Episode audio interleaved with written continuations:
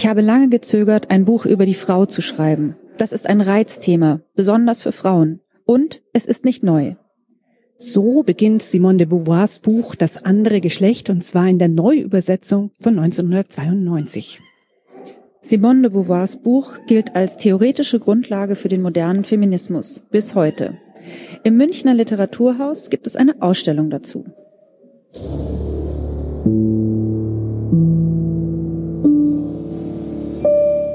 Herzlich willkommen zur 63. Folge von Stadtland Krise, dem feministischen Podcast von Frauenstudien München. Mein Name ist Laura Freisberg und wir sind heute im Münchner Literaturhaus in der Ausstellung zu Das andere Geschlecht von Simone de Beauvoir.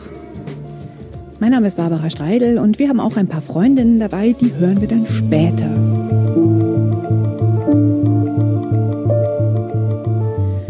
Über Simone de Beauvoir gibt es sehr viel zu sagen, von der Philosophie des Existenzialismus über ihre Beziehung zu Jean-Paul Sartre und so weiter und so weiter. Ein paar Infos werden reinfließen in diese Episode über das andere Geschlecht, aber ein Pro-Seminar haben wir dazu nicht geplant. Nein, wir nehmen euch einfach mal mit, würde ich sagen. Es fängt mit ihrer Biografie an. Und eigentlich finde ich, ist das schon so das Traurige, was sich ein bisschen durch das Frau sein als Simone de Beauvoir durchzieht. Das erste Foto von ihr ist sie mit ihrer zwei Jahre jüngeren Schwester, beide süße Mädels, aber sie hat sich selber als das nicht so hübsche Kind wahrgenommen. Ihre kleine Schwester Poupette, Helene, war die Schöne. Also sie ist 1908 geboren und ähm, es gibt verschiedene Quellen, in denen auch Simone de Beauvoir immer schreibt, sie hat sich selbst als hässliches, unschönes Kind gesehen und ähm, das hat ihr Vater ihr wohl auch immer recht reingewirkt. Und dieses Foto, vor dem Laura und ich jetzt stehen, das ist natürlich ein inszeniertes Foto, aber das zeigt es auch so ein bisschen. Die beiden hübschen Mädchen, die kleine süße Pupette schaut mit einem schmolligen Mündchen und ähm, blonden Löckchen so ein bisschen in den seitlichen Hintergrund. Simon aber mit den dunkleren Haaren und den dunkleren Augen schaut ernst in die Kamera. Also man sieht irgendwie diesen Unterschied total. Ja, aber ich würde aus heutiger Sicht und als Mutter von kleinen Kindern sagen, na ja, das ist zwei Jahre Unterschied. Je älter das Kind, desto genauer guckt es zurück, wenn man es anguckt. Also diese Wertung, die auch in ihrer Biografie zu hören ist, die würde ich jetzt nicht sehen mit dem heutigen Blick. Ja, weil ich sie halt irgendwie gelesen habe, erkenne ich sie dann da wieder. Natürlich muss man sagen, diese Fotos sind, weil die Zeit einfach auch war, auf jeden Fall inszeniert. Das ist kein Schnappschuss. Aber danach gibt's noch einen sehr tollen Schnappschuss, über den haben wir auch schon mit unseren Freundinnen, der Susi und der Jasmin, sehr gelacht. Und zwar ist es aus dem Jahr 1929. Da ist sie, rechne, rechne, rechne, 2021, habe ich das jetzt richtig gerechnet? 21, Genau, 21 Jahre alt. Ähm, und sie kennt schon Jean-Paul Sartre. Die haben sich ja, hier lese ich nach, um diesen Dreh herum kennengelernt, hier 1929, Bekanntschaft mit Jean-Paul Sartre, die ja dann lebenslang in einer Beziehung zusammen ähm, waren, die sehr eng war.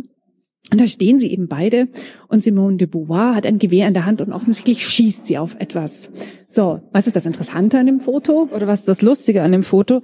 Äh, sie hat die Augen zu und es sieht auch nicht so aus. Also ich glaube, die meisten Münchner Frauen auf dem Oktoberfest sehen irgendwie gewillter aus zu schießen als sie auf diesem Bild.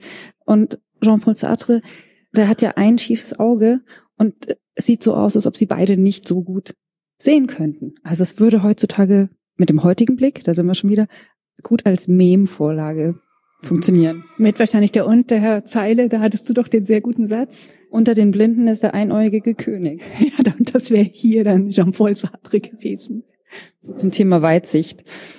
Ähm, es geht dann weiter. Das ist eigentlich, das lädt so ein bisschen zum Träumen ein. Damals hat man noch Schallplatte gehört und die Frauen, die sahen alle so gut aus in Schwarz-Weiß und die Männer hatten alle so schicke Anzüge. Wir, wir begeben uns jetzt ins Viertel Saint-Germain ähm, oder nicht nur Saint-Germain, auch andere Seite, ähm, Café de Flore, die Intellektuellen in Paris, äh, erste Veröffentlichungen, Kriegszeit aber auch, Besatzung, deutsche Besatzung in Frankreich. Und dann wollen wir jetzt mal springen oder wo willst du dir hier noch was rausgreifen? Eins will ich hier noch rausgreifen und zwar, ähm, weil ich das gar nicht wusste. Ähm, relativ am Eingang der Ausstellung sieht man so eine winzig kleine Bronzeskulptur von äh, Giacometti. Mhm Und zwar noch bevor das andere Geschlecht erschienen ist. Mhm. Also aus sehr frühen Jahren, ich glaube so äh, Mitte der 40er Jahre des Lass 20. Jahrhunderts. Schauen, gehen wir mal schnell hin. Die ist wirklich mini, die ist vielleicht so groß wie ein großer Zehennagel von einem großen Menschen. Genau, um 46 von Alberto Giacometti. Sie haben so eine Bronzeskulptur und echt wahnsinnig gut getroffen. Ich kannte von Giacometti ja nur diese langen, dünnen Gestalten. Mhm.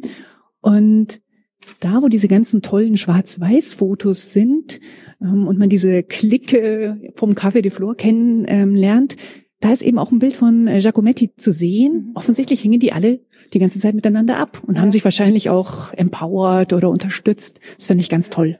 Ja, das ist zu hoffen, dass sie sich gegenseitig empowert haben. Sie hatte auf jeden Fall damals schon so diese ähm, ikonenhafte Frisur, wo sie die Haare so hochgedreht hat und auf dieser kleinen Bronzeskulptur ist sie vor allem auch daran zu erkennen. Sonst hätte ich jetzt nicht sagen können, na klar, Simone de Beauvoir. Da muss ich ja noch was ähm, aus meinem Kopf rausziehen. Dass sie diese Frisur hatte und auch diesen Turban getragen mhm. hat, habe ich auch gelesen, lag daran, dass sie fand, sie hat so blöde Haare und wollte die halt so ein bisschen verschwinden lassen. Also ich glaube, das hatte auch mit einem äh, Friseursalonbesuch, der mhm. irgendwie die falsche Richtung gegangen ist, zu tun. Haare einfach verstecken, entsprechen nicht dem Schönheitsideal. Also mache ich einen Kult draus. Saulustig. Ähm, ich habe neulich ein Gespräch mit Anke Domscheit-Berg gehört, ähm, deutsche Feministin, Netzaktivistin, die erzählt hat, wie sie zu ihrem Markenzeichen gekommen ist, zu diesem roten Tiroler Hut, eher aus Spaß. Und dann hat sie gemerkt, wie gut ihre Hüte stehen. Also manchmal werden Markenzeichen, äh, ja, passieren eher so zufällig. Sehr toll. Gehen wir weiter.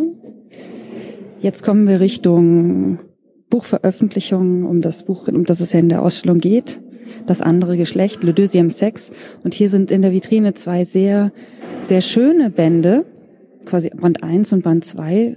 Das, das wäre jetzt auch schon wieder modern, so wie das gestaltet ist, finde ich, ähm, mit so, ja, afrikanisch anmutenden, grafischen Bildern. Viel Gold auch, mhm. also toll gebunden. Wirkliche Prachtstücke aus der Bibliothek der Bundeskunsthalle und tatsächlich auch aus dem Jahr 1949. Und das finde ich deshalb so spannend, weil wir kommen jetzt gleich zu einer Wand, ein paar Schritte weiter. Da sind die ganzen Übersetzungen zu sehen. Und das letzte in der Reihe und das Absurdeste ist die türkische Übersetzung. Die sieht aus wie so Krabbelhefte, so Softporno-Krabbelhefte von den Covern her. Ja, das ist der Wahnsinn. Genau. Schauen wir uns doch gleich mal die äh, türkische Übersetzung an. Also das, das sieht unglaublich aus. Die erste türkische Übersetzung ist 1970 in drei Bänden veröffentlicht worden. Ähm, also das Buch war da schon ganz schön in die Jahre gekommen, ist ja 49 erschienen. Und die Titel der einzelnen Bände, Frau, junges Mädchenalter, Frau, das Heiratsalter, Frau auf dem Weg zur Unabhängigkeit, ähm, die standen also total ohne Bezug zum Inhalt. Mhm. Das sieht echt wirklich aus wie. Wie hieß das damals? Schulmädchenreport. Schulmädchenreport, ja genau. Ich, ich, also sieht echt so wie 70er Jahre Softporno aus. Mhm.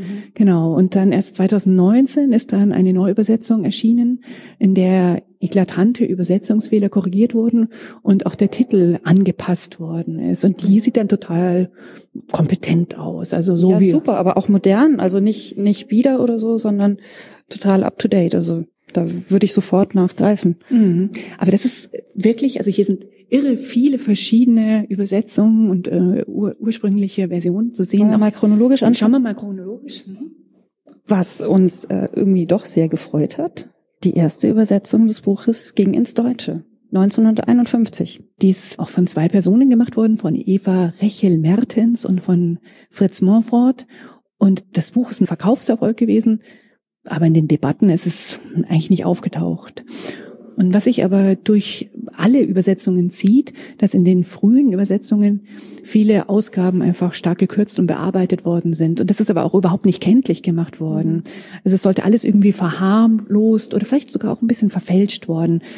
Manchmal sind einfach die philosophischen Teile weggelassen worden. Also man ahnt. Zum, zum Beispiel hier 1953 USA, da hat das der amerikanische Verlag gewünscht, dass die philosophischen Inhalte rausfallen. Du musst noch sagen, wer es in den USA übersetzt hat, das fand ich irgendwie irre. Ein emeritierter Zoologieprofessor, mhm. Howard Parsley, wie auch immer sie meinten, der wäre jetzt so der Richtige dafür.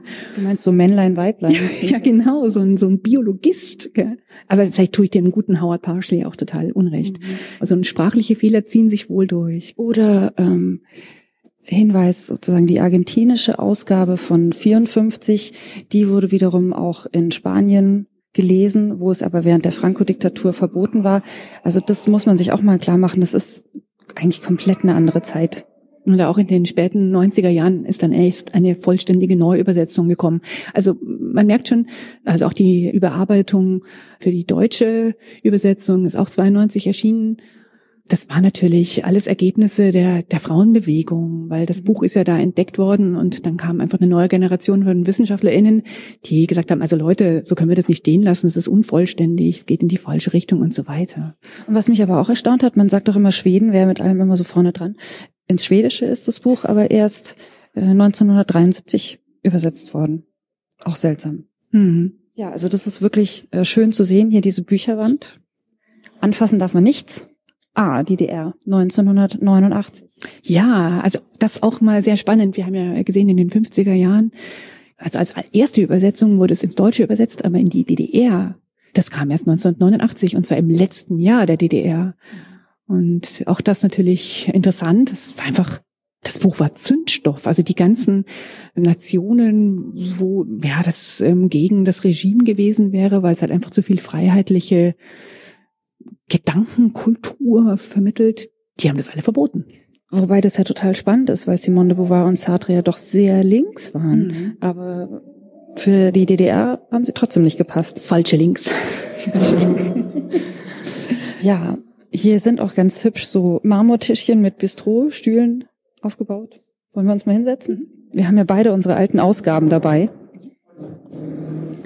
Meine äh, sieht auch schon so angekrabbelt aus, also sie könnte da auch irgendwo stehen. Ich guck mal gerade aus welchem Jahr. Ich habe die irgendwie mal auf dem Uniflohmarkt für vier Euro gekriegt. Also meine Ausgabe ist von 83. Und deine? Das heißt, ich habe erst die, ich habe schon die Neuübersetzung, weil ich habe die von 92. Ah, interessant. Das heißt, deine folgt noch der Ursprungsübersetzung von 51, oder? Und meine ist schon die neue. Interessant. Ach cool, aber das wäre echt spannend. Dann müsste man mal wirklich vergleichen mit den Kapiteln, ähm, wie sehr sich dann der Leseeindruck ändert. Weil ich habe quasi im Vorfeld unseres Ausstellungsbesuchs noch mal ein bisschen reingelesen und habe noch mal gemerkt, dass bei ganz vielen Kapiteln gerade jetzt, wenn es auch so um die Körperlichkeit geht und so, dass ich da sofort innerlich Abstand nehme, weil ich mir denke, das kann man so formulieren, aber das geht so völlig an meiner Wahrnehmung der Welt vorbei. Und da frage ich mich, ist das jetzt eine sprachliche Sache oder, nein, nein, ist mit Sicherheit auch eine inhaltliche Sache. Ich habe noch ein Buch dabei, ähm, Absolut, Simone de Beauvoir. Ähm, das sind so, ähm, ja, so, äh, so eine Art Reader. Genau, so eine Art Reader. Und zwar ist das die späte Simone de Beauvoir, die sich zurückerinnert und zu verschiedenen ähm, Sachen irgendetwas macht. Das ist 2003 erschienen. Und da habe ich auch nochmal nachgeblättert, was denn also die alte Simone de Beauvoir zu ihrem Text damals gesagt hat. Magst du mal vorlesen? Ja. Ich tendierte dazu, Frauen zu verachten, die nicht fähig waren, ihre finanzielle oder geistige Unabhängigkeit von Männern zu zeigen. Und ohne es mir selbst einzugestehen, dachte ich in Wirklichkeit, wenn ich es kann, müssen es sie auch können. Als ich das andere Geschlecht schrieb, wurde mir bewusst, dass meine Privilegien aus der Tatsache resultierten, dass ich meine Weiblichkeit, in mancher Hinsicht zumindest, verleugnet hatte. Würden wir über soziale Klassen reden, wüssten Sie sofort, was ich meine. Ich war zu einer Kollaborateurin der privilegierten Klasse geworden. Zumindest das Äquivalent dafür im Geschlechterkampf. Durch das andere Geschlecht wurde mir bewusst, dass dieser Kampf nötig war. Mir wurde bewusst, dass der Großteil der Frauen im Unterschied zu mir einfach keine Wahl hatte und dass Frauen von der männlich orientierten Gesellschaft tatsächlich als das andere Geschlecht definiert und behandelt wurden. Einer Gesellschaft, deren Strukturen völlig zusammenbrechen würden, wenn man ihre männliche Ausrichtung zerstörte. Ich blätter noch kurz nach, um zu schauen, von wann es ist. Ah, und von wann ist es? Blätter, Blätter, Blätter. Hier. 25 Jahre danach. Also das, der Text heißt Das andere Geschlecht 25 Jahre danach. Ist ein Interview mit John Gerasi in dem Magazin Society. Also es ist 1976 erschienen. Und ich finde das sehr, sehr interessant, weil natürlich, ähm, wenn wir die Ausstellung jetzt hier sehen, bleibt dann immer die Frage, und was ist jetzt heute noch wichtig von diesem Buch? Das ja, wir haben es ja schon erwähnt, und das wissen eigentlich die meisten Leute, die das andere Geschlecht hören oder diesen wichtigen Satz, man wird nicht als Frau geboren, sondern man wird dazu gemacht. Mm, also wie viel von dem Inhalt heute noch stimmig ist. Und das sagt sie ja schon 25 Jahre nach Erscheinen. Ich habe da ein paar Sachen übersehen. Ja, oder ich habe einen, einen Denkfehler gemacht. Denkfehler, ja, doch, ich habe einen Denkfehler gemacht. Ich habe quasi, sie hat ja selber den Mann als Maßstab genommen für ihre Philosophie. Und das finde ich, merkt man in einer gewissen Härte, auch wenn sie zum Beispiel über, eben über das Körperliche spricht, über ähm, wie Frauen ihr erstes Mal erleben, wie Frauen ihre Periode erleben, wie Frauen äh, Schwangerschaft erleben oder auch das Stillen. Das ist so, das ist so negativ, dass ich mir denke, ja, das, das kann ja deine Wahrnehmung sein. Ähm, du hast es ja auch nicht durchmachen müssen oder gemacht, aber man kann das auch ganz anders sehen. Und da sehe ich halt nichts von, da ist nichts Empowerndes drin. So wie sie das, ja, dieses ganze Körperliche als sowas ach, lästige, beschwerliche, niederdrückende, äh, die Frau der Freiheit beraubende äh, interpretiert. Ja, das stimmt total. Also sie ist so richtig ähm, unbarmherzig da. Ja. Aber sie ist halt, ich meine, sie ist ja eine Frau dieser Zeit. Also damals war es ja auch noch viel härter. Und von Body Positivity gab es damals mit Sicherheit noch nicht so viel. Oder jedenfalls nicht im politischen Bewusstsein. Hm. Ja, deswegen finde ich es wirklich auch sehr wichtig, also beim Lesen des Buches. Ich glaube ja in Wirklichkeit, dass dieses Buch, das andere Geschlecht, ist ein Buch, das die wenigsten Leute wirklich gelesen haben. Und unter uns ist es halt auch einfach kein Page-Turner, es zum Teil sehr kompliziert ist. Man muss sich da echt reinknien. Und es ist an einigen Stellen, eben gerade wenn es um die Körperlichkeit geht, einfach wahnsinnig unbarmherzig auch. Und eben so, boah, will ich eigentlich das lesen? Also man muss ja quasi auch immer den philosophischen Hintergrund mitdenken als Existenzialistin, wenn sie dann von Transzendenz und Immanenz spricht. Und was meint sie eigentlich mit Freiheit? Das ist ja vielleicht ein Freiheitsbegriff, den wir heute so gar nicht mehr hm. formulieren würden, weil wir ja versuchen, ein positiveres Verständnis auch von Care-Arbeit oder von Miteinander, von Abhängigkeiten zu entwickeln. Also äh, ganz krass gesagt, niemand ist eine Insel. Ja, und diese, ich als Mensch, der sich selber durch seine Gedanken schafft, jetzt mal vereinfacht gesagt, das finde ich ist ja fast nicht mehr modern. Hm. Sollen wir mal zur Station Julia Korbeck gehen? Julia Korbeck ist ja eine, ähm, ja, so unsere Generation, eher deine Generation als meine Generation, Autorin und Journalistin und die hat dieses sehr, sehr empfehlenswerte Buch O Simone vor ein paar Jahren veröffentlicht, in dem sie sich eben genau auch mit dem Werk von Simone de Beauvoir nochmal auseinandersetzt. Und was es hier in der Ausstellung gibt, was toll ist, ähm, es gibt hier so kleine Monitore, wo man so Videobotschaften sehen kann. Da ist jetzt eben zum Beispiel Julia Korbig dabei, aber auch Iris Radisch, die ist sehr oft zu sehen und hat sehr viel zu erzählen. Ähm, oder auch die äh, Soziologin Imke Schminke, die einfach auch nochmal Infos sagen zu das andere Geschlecht aus ihrer heutigen Perspektive. Genau, die den heutigen Blick aber auch mit reinbringen, was ist auf jeden Fall ähm, sehr hörenswert oder man kann es auch lesen. Also es sind Monitore mit, mit kleinen Untertiteln und das ist eine super Erweiterung zu dem Ganzen. Und einen Film gibt's. Da sind unsere beiden Begleitungen jetzt seit einiger Zeit drin. Mhm. Ein Film von äh, Alice Schwarzer zu Simone de Beauvoir. Genau, aus dem Jahr 1973. Gut, aber wir wollen, du willst zu Julia Korbig. Mhm. Setz uns auf die Bank davor vielleicht. Ja.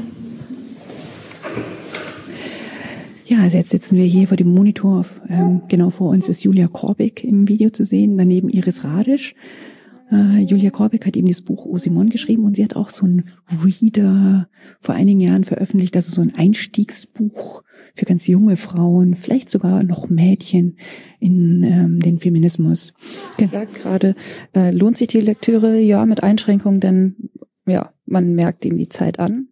Genau, und sie weist eben halt auch darauf hin, dass die Situation damals in Frankreich so war. Es gab keinen Zugang zu Schwangerschaftsabbruch, zu Verhütungsmethoden und so weiter. Und sie sagt auch, was uns ja auch schon aufgefallen ist, ähm, dass sie von einer heteronormen Welt ausgeht. Sie denkt also die Begriffe Gender sind wir heute auch wo ganz anders, dass es nicht nur zwei Geschlechter gibt, nicht mit äh, und sie denkt keine ähm, Homosexualität mit und sie denkt auch nicht Race mit. Das hat sie ja jetzt gerade eben in dem Zitat, was wir hatten, 25 Jahre nach Erscheinen auch gesagt. Aber es bleibt ein kämpferisches Buch. Es ist pure Munition, sagt sie. Wir hängen an den Lippen von Julia Korbig. Es ist gar nicht so leicht, was zu sagen und ihr zuzuschauen, weil sie sehr eindringlich spricht. Also wir sehen sie nur sprechen, über den Audioguide kann man sie auch hören. Und das ist, finde ich, ein ganz essentieller Gedanke. Es geht im anderen Geschlecht um die Freiheit, um Freiheit, sich von Normen und Zuschreibungen zu lösen. Und ich glaube, das ist der Grund, warum das Buch bis heute so wichtig ist. Mhm. Weil klar haben wir uns weiterentwickelt seit 1949 nicht nur in Frankreich, nicht nur in Europa, sondern global. Aber was wir damals wie heute ja, uns danach gesehnt haben, ist Freiheit. Die Person zu sein, die ich sein möchte und nicht zu der ich gemacht werde. Und was wäre, wenn Männlichkeit nicht mehr das Maß aller Dinge wäre? Weiße Männlichkeit, würde ich jetzt wahrscheinlich im Jahr 2023 dazu sagen. Hm weiße Cis-Männlichkeit. Jetzt werden wir immer krasser. Schnell ähm, ziehe ich noch das Programmheft, was es zur Ausstellung gibt, hervor. Das ist wirklich sehr schön gemacht, auch wie so ein ja, wie so ein Scrapbook mit den Fotos aus der Ausstellung, die zum Teil sehr toll aussehen. Immer natürlich der ähm, Turban. Ich denke mir gleich, die Fotos können wir wunderbar verbasteln. Ja, genau. Sag ja so Scrapbook-mäßig. Und eben die ganzen Statements werden auch nochmal zum Nachlesen mitgegeben oder eben immerhin einige davon. Gut. Wir wollen noch ein bisschen äh, Kaffee trinken und noch weiterschauen mhm. und geben eine klare Besuchsempfehlung ab. Münchner Literaturhaus, Simone de Beauvoir, das andere Geschlecht, ist noch bis zum 30.04. in diesem Jahr zu sehen. Der Eintritt kostet sieben Euro ermäßigt vier. Ähm, wir sind ähm, gleich um elf da gewesen, da war es noch relativ leer, aber es hat sich jetzt in den letzten Minuten hier ganz schön gefüllt. Und es gibt auch immer wieder Führungen dazu, wer noch mehr Input haben will.